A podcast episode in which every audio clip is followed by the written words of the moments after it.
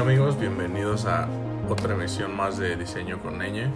Eh, nos acompaña una vez más nuestro co-host Omar Tosca. ¿Cómo te encuentras? Ya volví.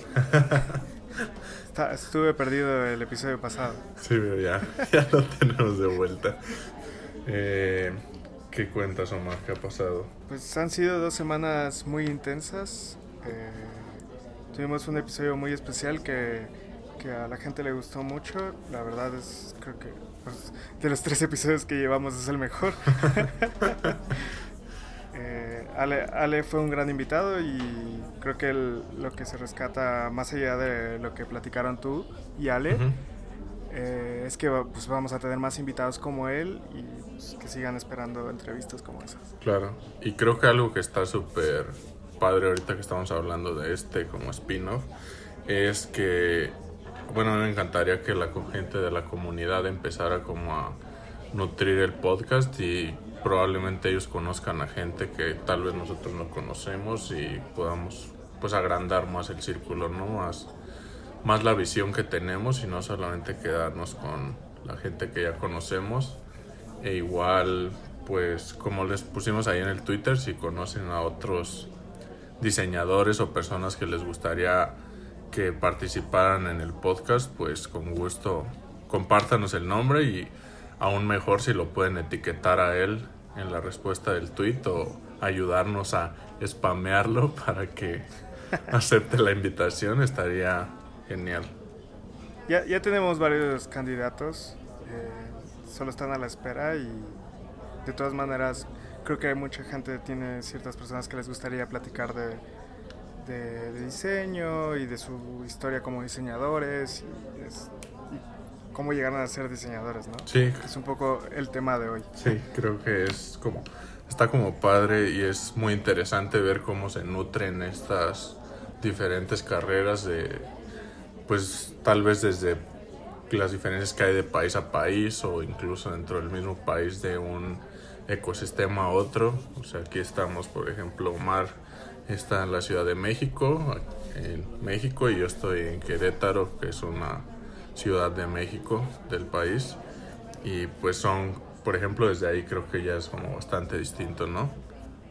Y pues... Y solo estamos a tres horas de diferencia. Sí, solo estamos a tres horas de diferencia. Eh, pero bueno, como iba comentando Mar, el tema de hoy decidimos darnos, bueno, dar, siempre nos damos una vuelta por Spectrum, pero tomar algunas de las preguntas que nos hicieron en el channel. Espe- específicamente tenemos preguntas de Choc, quien ha estado bastante activo en la comunidad y le mandamos un saludo, y de Sirreno, que también nos preguntaba un poco de cómo empezar en diseño. La pregunta de Chuck iba más orientada a si ya eras un diseñador gráfico, cómo empezabas a hacer producto digital o a convertirte en un diseñador de producto o de interfaces o de experiencia. Y la par- pregunta de Reno iba más con respecto a si no tienes nociones de diseño, cuál es un buen punto de entrada. Y pues hablando personalmente, creo que tenemos más experiencia en la segunda pregunta, que es si no tienes nociones de diseño, ¿cómo empiezas? Porque ni yo ni Omar tenemos pues una educación formal de diseño, por así decirlo. Creo que tengo aquí el, el must como de alguien que viene de, de un mundo que no, pues, no necesariamente que no es cercano al diseño, más bien que no está ligado directamente. Lo que siempre hay que ver, al menos es lo que me ayudó muchísimo, son cosas que te inspiran, ¿no? Es, eh, hay muchos documentales que te ayudan a inspirarte y entender cómo funciona el mundo del diseño eh, global, como viéndolo desde la perspectiva de diferentes eh, diferente o sea tenemos el diseño de modas tenemos el diseño industrial tenemos el diseño de interfaces como que hay diferentes tipos de diseño pero todos se rigen como por ciertos fundamentos no Eh, y de donde más he aprendido es de diseño del diseño de, de diseño industrial está este documental que se llama Ob- Objectify sí. eh, que es que es un eh, de hecho es, es hecho por por ya olvidé el nombre del, del que hace el, el documental, pero de hecho lo tuvimos hace poco aquí en México. Eh, Gary Huswit, eh, que ha hecho ya varios documentales de diseño. Entonces, Objectified es como mi punto de partida. Eh, es un gran documental como para entender cómo funciona en la cabeza de los diseñadores tal cual la disciplina de diseño. Sí, y creo que, pues creo que lo importante es, como dicen, no ir consumiendo como poco a poco, porque pues como cuando se aprende cualquier cosa nueva, ¿no? No, no tratar de comerse el mundo de una sola, de un solo bocado, porque ahí es cuando tal vez entra, no tal vez, sino como que entra mucho la frustración y entra mucho este como sentirse intimidado de cómo vas a tratar de consumir todo esto, o sea, por ejemplo, hablando de diseño digital, pues, o sea, si te quieres brincar desde no conocer nada de diseño a querer dominar este grids, tipografías, o sea, todo eso pues es un pues creo que resulta bastante difícil y te estás haciendo más daño que lo que te estás ayudando, ¿no? Entonces, creo coincido con Omar, lo primero es como entender un poquito más esto como qué es lo que está detrás de el diseño y cuál es como la filosofía todo esto y irte adentrando poco a poco. Y ya y siento que ya una vez como que agarras carrera por así decirlo lo vas vas tú encontrando a tu propio paso los materiales y las cosas que te interesan. Porque pues si no este hablando de diseño digital tenemos un montón de especializaciones. Está la gente que solo hace ilustración está la gente que solamente hace interfaces están los diseñadores que son como más amplios y hacen un poco de todo. Entonces, pues creo que parte de esto, ¿no? También de entender la disciplina. A mí un libro que me ayudó muchísimo a entender como esta parte de la disciplina y de cómo funciona mucho de lo que ahorita está pues funcionando en diseño digital es Change by Design, que es de Tim Brown, el de IDEO donde explica como un poco, no un poco, sino explica todo detrás de design thinking. Sí, para empezar, como dices, pues uno se puede sobrellenar de conceptos, de cosas que uno ve en Dribble y tratar de llegar a eso. Lo que mencionas, los libros son muy buenos, pero eh, creo que el que mencionas es, es, buenísimo porque no te mete conceptos de buenas a primeras, sino trata como que llevarte hacia un modelo mental y una forma de pensar que, es la base del design thinking, eh, que al final no te, no te abruma con, con, ciertos conceptos que en un principio no entiendes.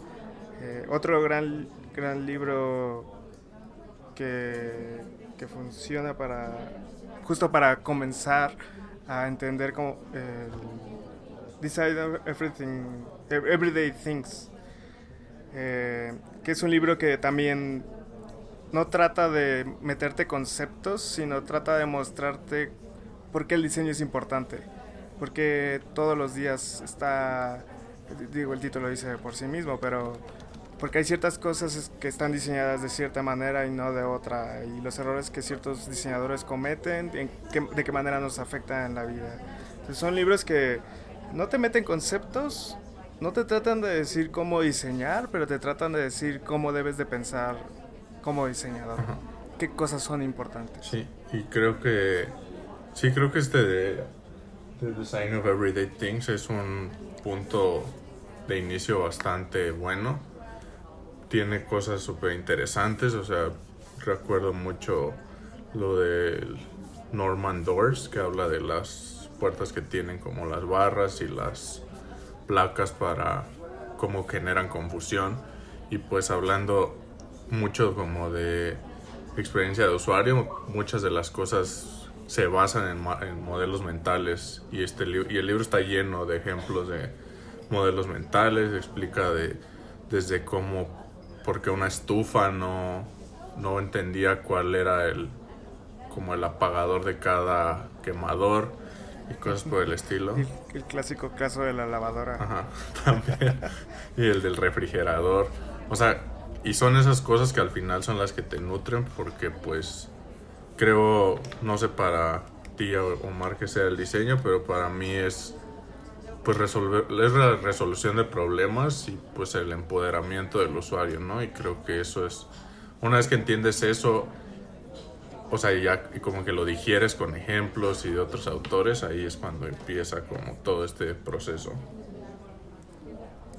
Sí, no sé si todas las personas lo, lo verán así, pero aunque en un principio uno piensa que el diseño es, ah, sí voy a poner unos colores bonitos, voy a poner sombra por aquí, sombra por allá, tal vez un grid me ayuda a esto o aquello, pero detrás de cada una de esas decisiones, detrás de cada color, detrás de cada espaciado, detrás de cada link que pones, siempre hay un, algo, algo que tienes que pensar por detrás, debe haber un objetivo, eh, siempre pensado en el usuario y y a través de eso es que guías tus decisiones, es las razones por las cuales decides un color y no en otro.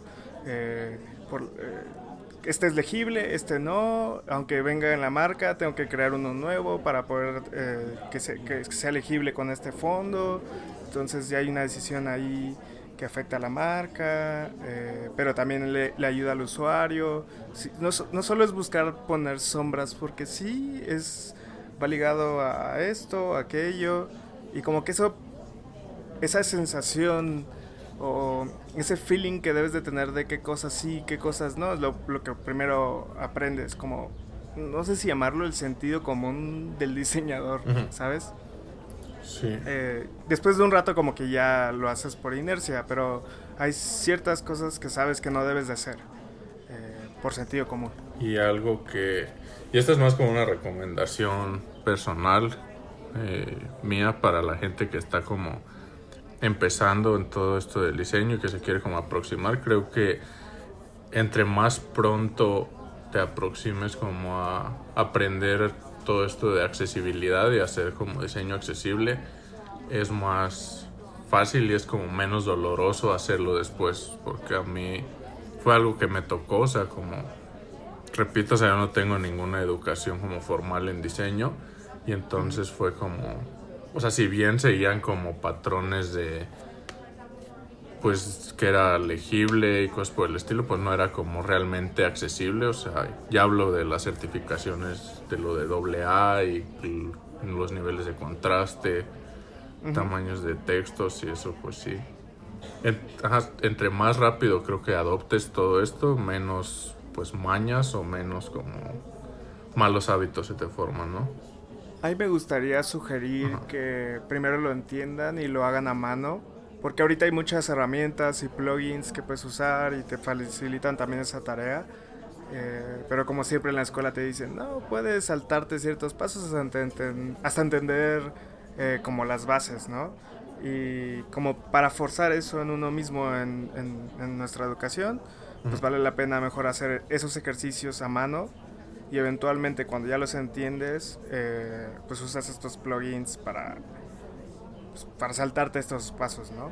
Creo que aprender diseño no es como no es ciencia de cohetes, o sea, no tiene nada distinto a aprender otra disciplina, por así decirlo. Y ahora que mencionas esto de las de los de hacerlo en papel, recuerdo mucho que cuando estaba en la carrera, cuando estaba en sistemas, eh, una de las cosas que nos ponían a hacer y que nosotros eh, decíamos como esto está demasiado, como decirlo, pues demasiado como retrógrada, era nos ponían a escribir código en papel y era por eso mismo, era como la, la realidad es que nos estaban obligando a entender lo que estábamos haciendo, porque muchas veces cuando no entendemos lo que estamos haciendo y hablando específicamente de código, cuando usas un, un editor de texto, muchas veces tiene como shorthands y tiene, o sea, y empiezas como a, ¿cómo decirlo? Sí, te autoescribe el código también, ¿no? Sí, o sea, lo empiezas como a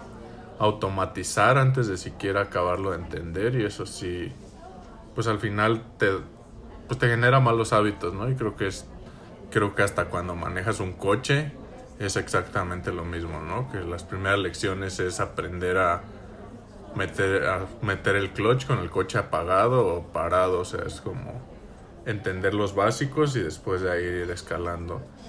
Y, y pues sí, no, creo que Dribble es padrísimo, es como uno de los lugares donde hay más inspiración, pero también utilizado de mala forma puede terminar haciendo pues daño, ¿no? Porque hay lo que tú estás viendo ahí probablemente es de gente que lleva años haciéndolo y pues al final esto es práctica, práctica, práctica, ¿no? Eh, lo otro complicado con Dribble es que no sabes qué es real y qué no. Ah, claro.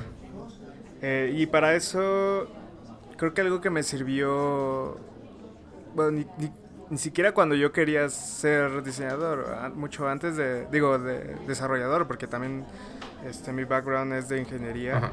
Eh, tuve unos cursos como de, ya sabes, de Photoshop y Corel y esas cosas.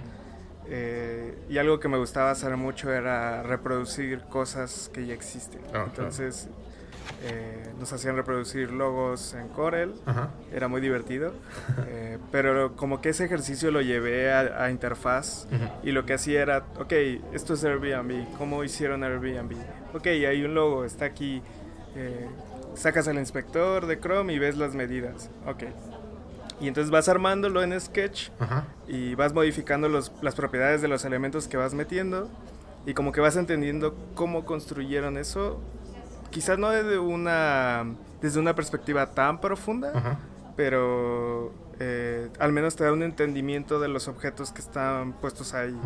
Y yo diría que eso, eso que acabas de decir es un muy buen ejercicio.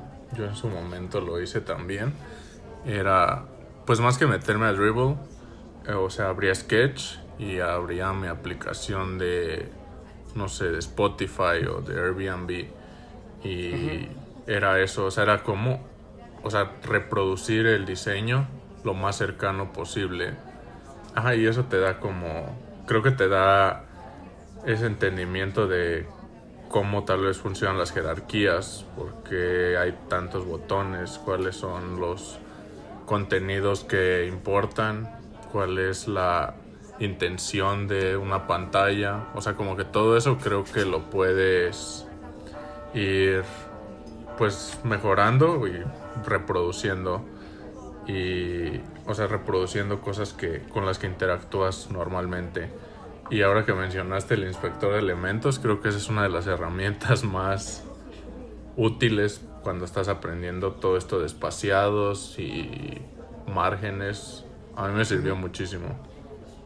Sí, eso y que te refuerza tus habilidades con Sketch. Si hay alguien que nos está escuchando y que no es bueno usando Sketch, eh, esos ejercicios te ayudan a usar las diferentes herramientas que tiene eh, por, el mismo hecho de que estás tratando de reproducir algo que ya existe, no te matas la cabeza pensando en eso, más bien te, como que lo enfocas muchísimo en las cosas que estás haciendo en Sketch.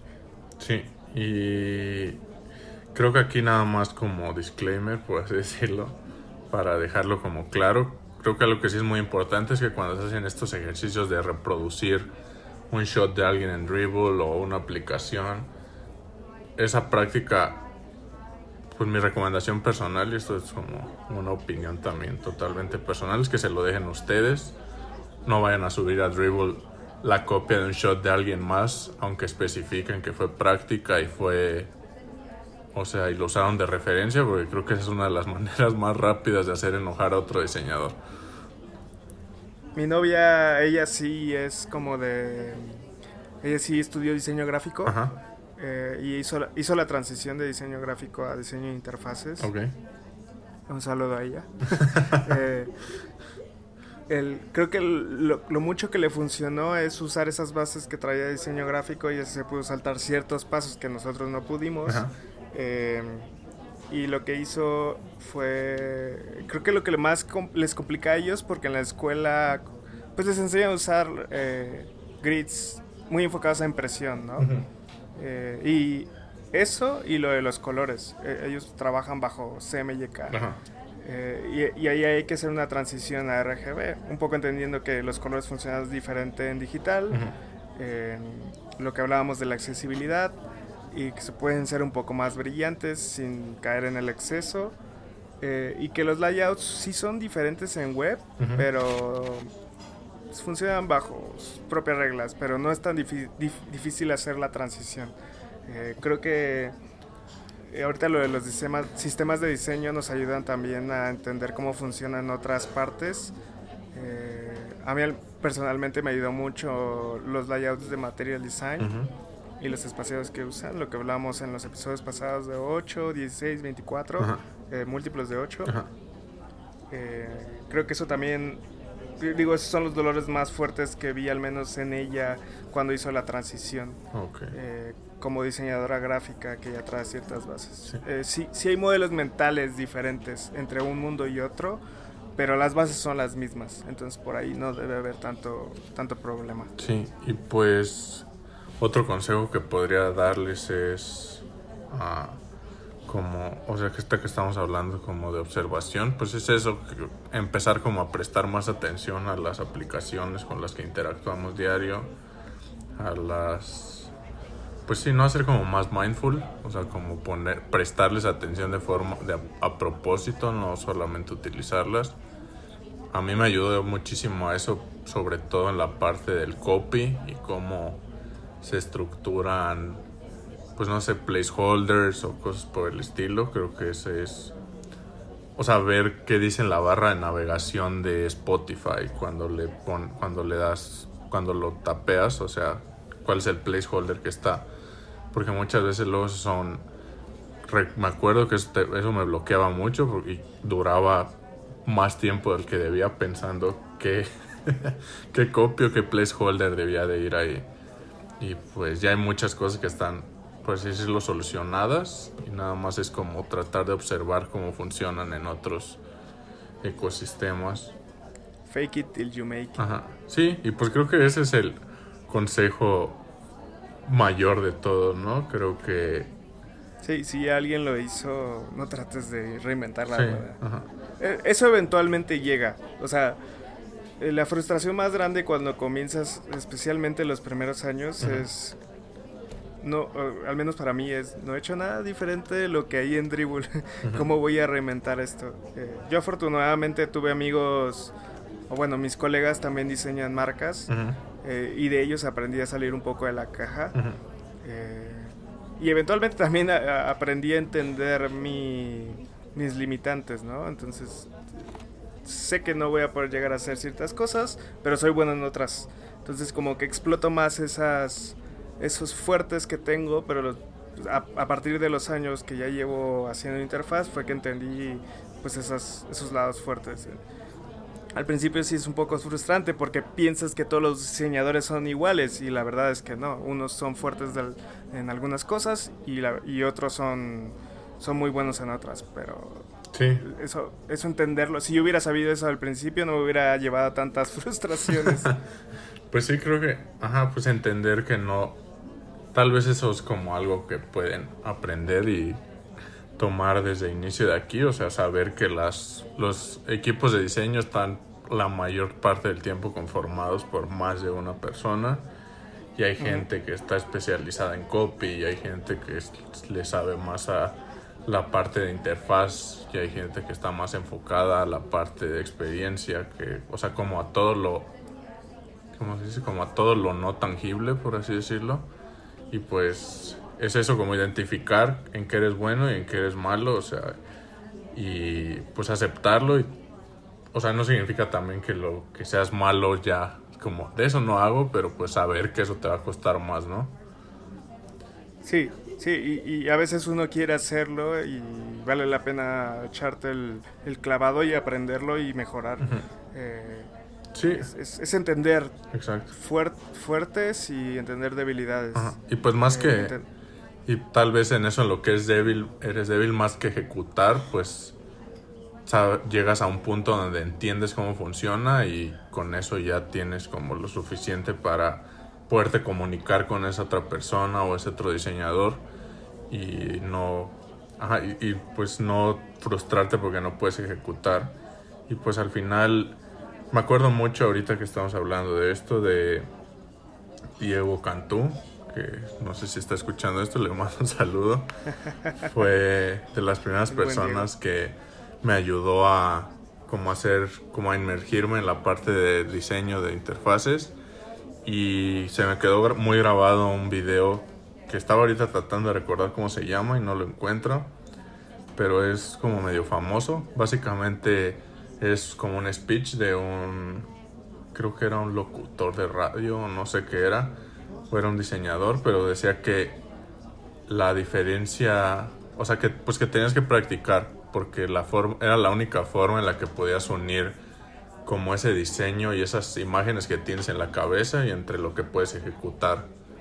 Y la única forma de unir como esas dos fronteras es practicando y practicando y practicando. Y pues como en, pues sí, ¿no? Como en todo otra vez volvemos a lo mismo. Lo mejor es empezar a hacer diseños. Probablemente lo que te salga no te va a gustar y no va a ser como lo que no te va a encantar las primeras, pues lo primero que hagas, pero pues saber que a todos nos pasó, ¿no? O sea, yo, yo todavía no estoy del 100% contento con, lo, con el trabajo y los diseños que ejecuto. Y, o sea, y veo... Creo que nunca vamos a estarlo. pero sí veo, ahora veo como diseños viejos y veo como ese o sea, esa, cómo ha ido cambiando y cómo, pues básicamente ejecutar y practicar es lo que te lleva a al final a resolver y a obligarte a mejorar. Y, Totalmente de acuerdo. y una de las cosas que están súper padres y que les recomendaría, si están interesados en la parte de interfaces, si es lo que les llama de todo como el espectro de diseño de producto, son las interfaces, creo que se llama Daily UI. Yo lo llegué a... No lo completé, porque también es como demasiado en algún punto, pero esa me ayudaba mucho y, me, era como obligarme y sentarme a como hoy tengo que hacer esto y ponerte un tiempo límite, ¿no? Como voy a dedicarle dos horas y en dos horas lo que salga, eso se queda. Y entender que, pues que al final no necesitas compartirlo si no quieres, pero también entender que muchas cosas de las que los diseñadores comparten en Dribble o en Twitter, hay un montón de cosas feas o que no quisieron compartir, ¿no? Y sí, es, creo que una de las, pues igual pilares de lo que hablábamos es que es iterativo. Comienzas con una cosa y eventualmente lo puedes ir mejorando y lo que quieras compartir tal vez es el número 16, pero vas a hacer otros 24. Eh, a mí me gustaría ya para cerrar eh, compartir dos, dos cosas que a mí como desde que comencé en el mundo de diseño eh, sentí mucha influencia. Sí, sí. Uno eh, es muy inspiracional, sí. que es algo que es un video de Apple, curioso. Eh, seguro lo has visto, Polo. Es, es el de Intention. Estoy, te estoy mandando los links ahorita para que ustedes también los tengan, los que nos escuchan. es un video que, habla de la, intención que tiene Apple al momento de diseñar todo lo que diseña, ¿no? Eh, es un video muy bonito, tiene buen este buen motion design y, también sound design. la música te lleva, eh, los objetos que hay en la pantalla te llevan.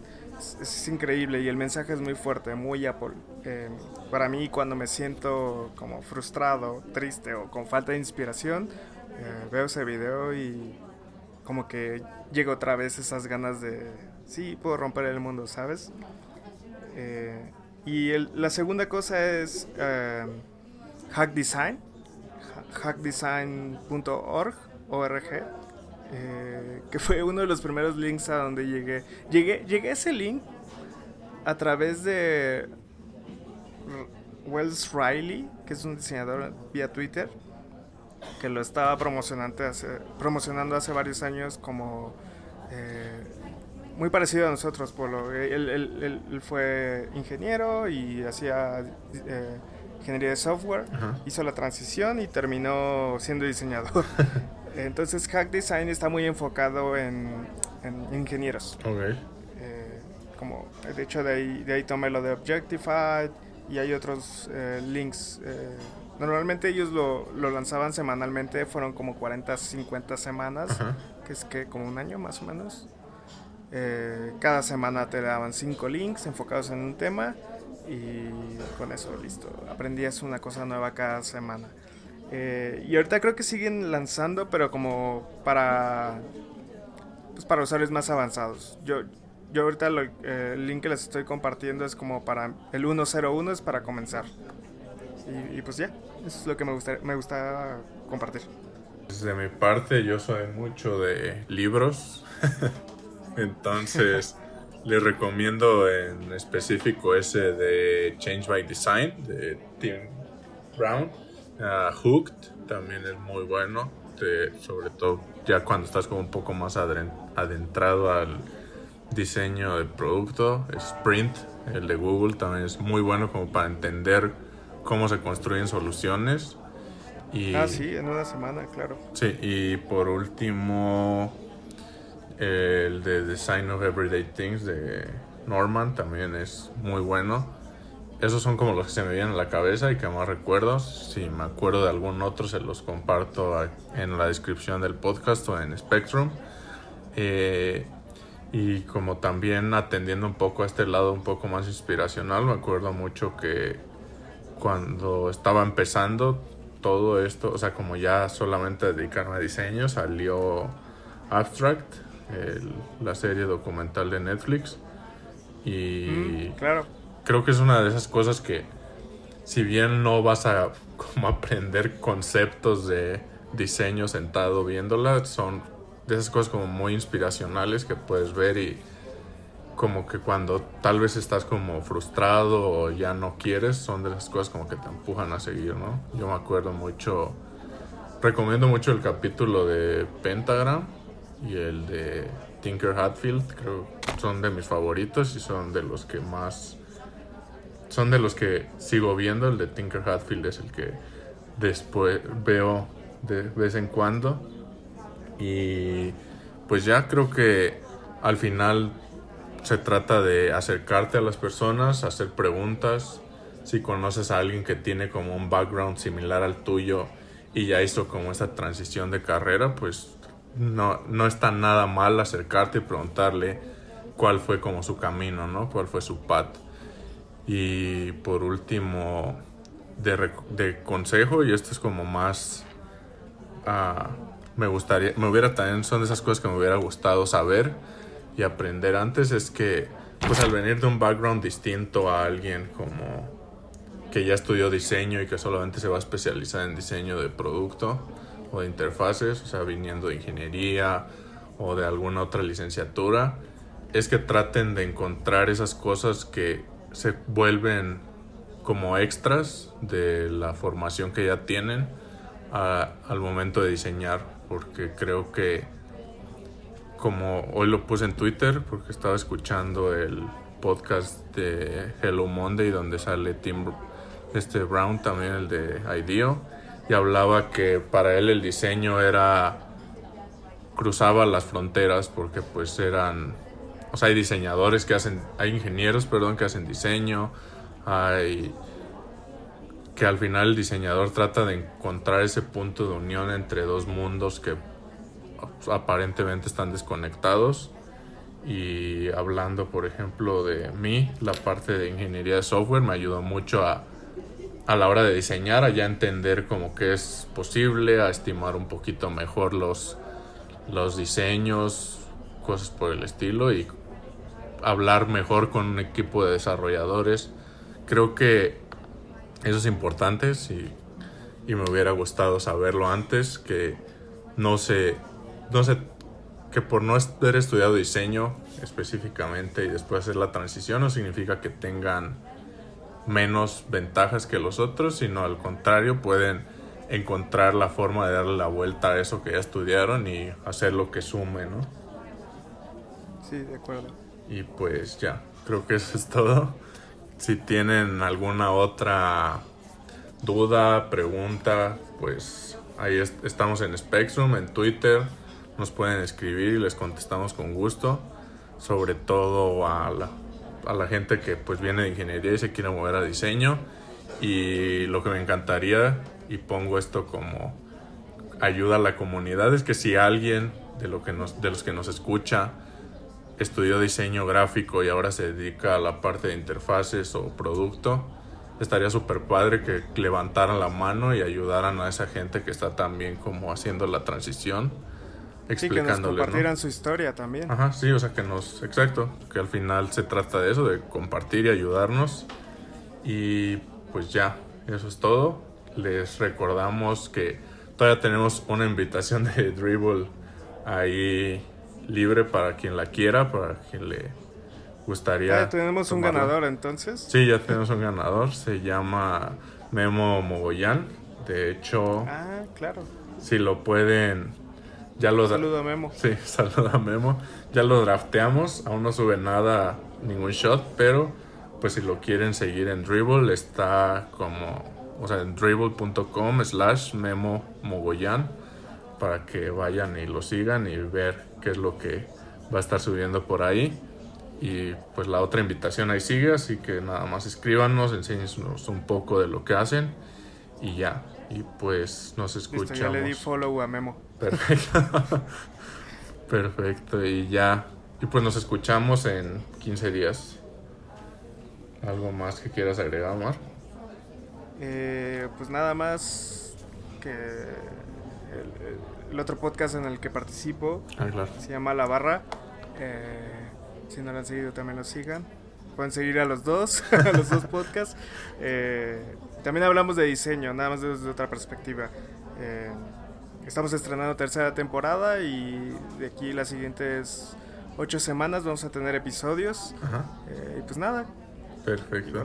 Pues creo que nunca sobra, ¿no? Creo que nunca está de más conocer más perspectivas y escuchar otras voces sí, sobre todo porque a lo mejor están empezando a escuchar podcasts y si no, pues, uno más a la lista. Sí, perfecto. Pues ahí está, pueden escuchar a Omar en la barra también. Y pues ahora sí, nos despedimos. Que tengan una excelente semana todos los que nos están escuchando y nos escuchamos dentro de 15 días y estamos en Spectrum por cualquier cosa. Nos vemos. Chao. Bye.